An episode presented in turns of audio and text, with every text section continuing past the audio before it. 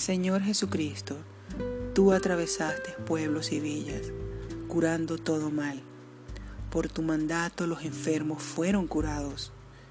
Te llamamos hoy, llénanos con todo tu amor curativo y cura a todos los que padecen virus y enfermedades para que puedan recuperar sus fuerzas y sanar. Jesucristo, sanador de todo, guíanos en estos tiempos de incertidumbre y pena. Acompaña a las familias de los enfermos. Líbrales de esa enfermedad y desesperación. Permíteles sentir tu paz.